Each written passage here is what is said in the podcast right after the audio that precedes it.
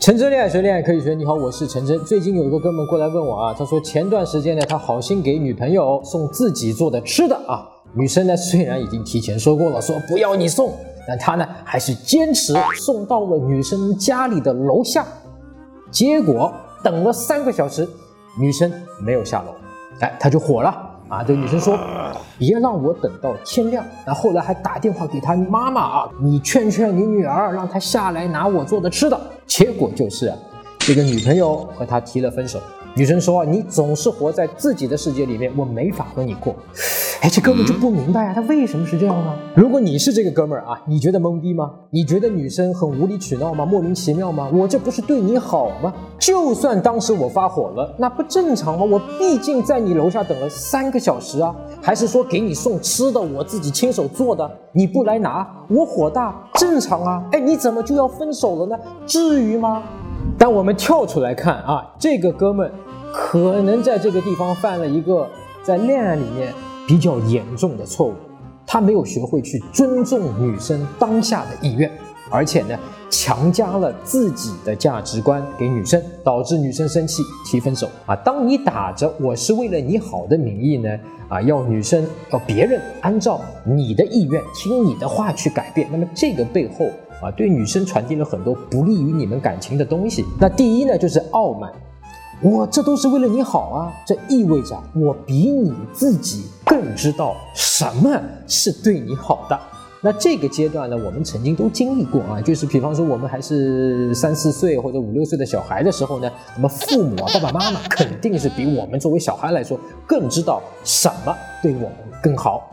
那么这其实就是成人的意义啊！当我们成人后，具体的含义就是我拿回了这个判断什么对我更好的一个决定权，我好不好，什么对我好，我自己成人之后我知道啊，不是你知道。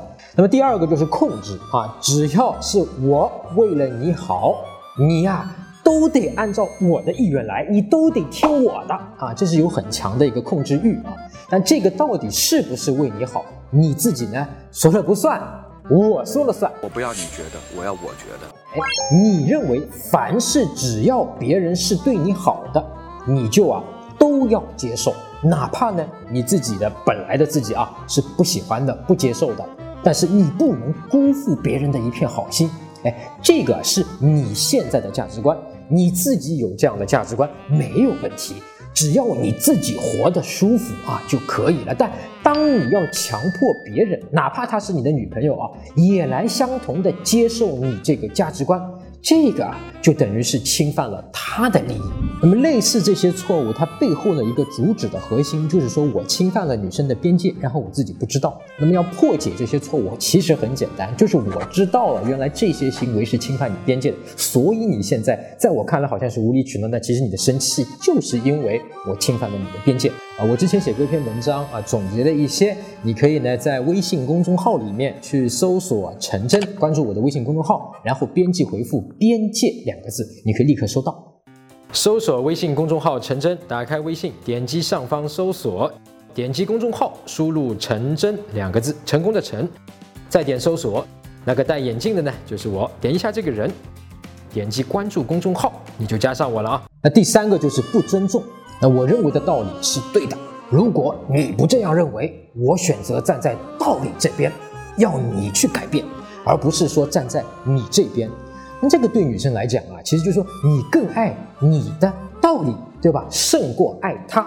所以呢，归根到底啊，就是女生一直会说的，哼，你更爱你自己啊。一个人更爱自己本身其实没有错。我们不是什么圣人，也不是什么神仙，对吧？我们都是更爱自己的。这是很正常的，但问题出在你爱自己的方式是要强迫别人接受你的观点啊，让他去做不愿意的事情，这个就是不尊重，他也是不爱。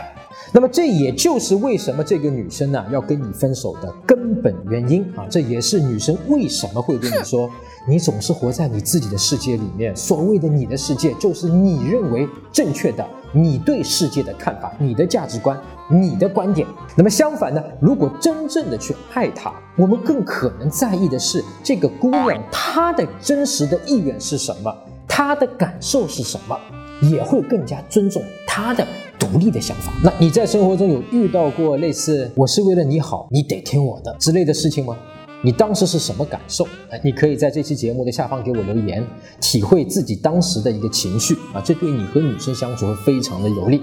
好，更多更具体的追女生的技巧方法，包括跟她聊什么，怎么把她约出来，怎么推进关系，包括怎么挽回，可以在微信公众号里面搜索“陈真”这两个字，关注我的微信，然后呢领取免费的吸引学周刊。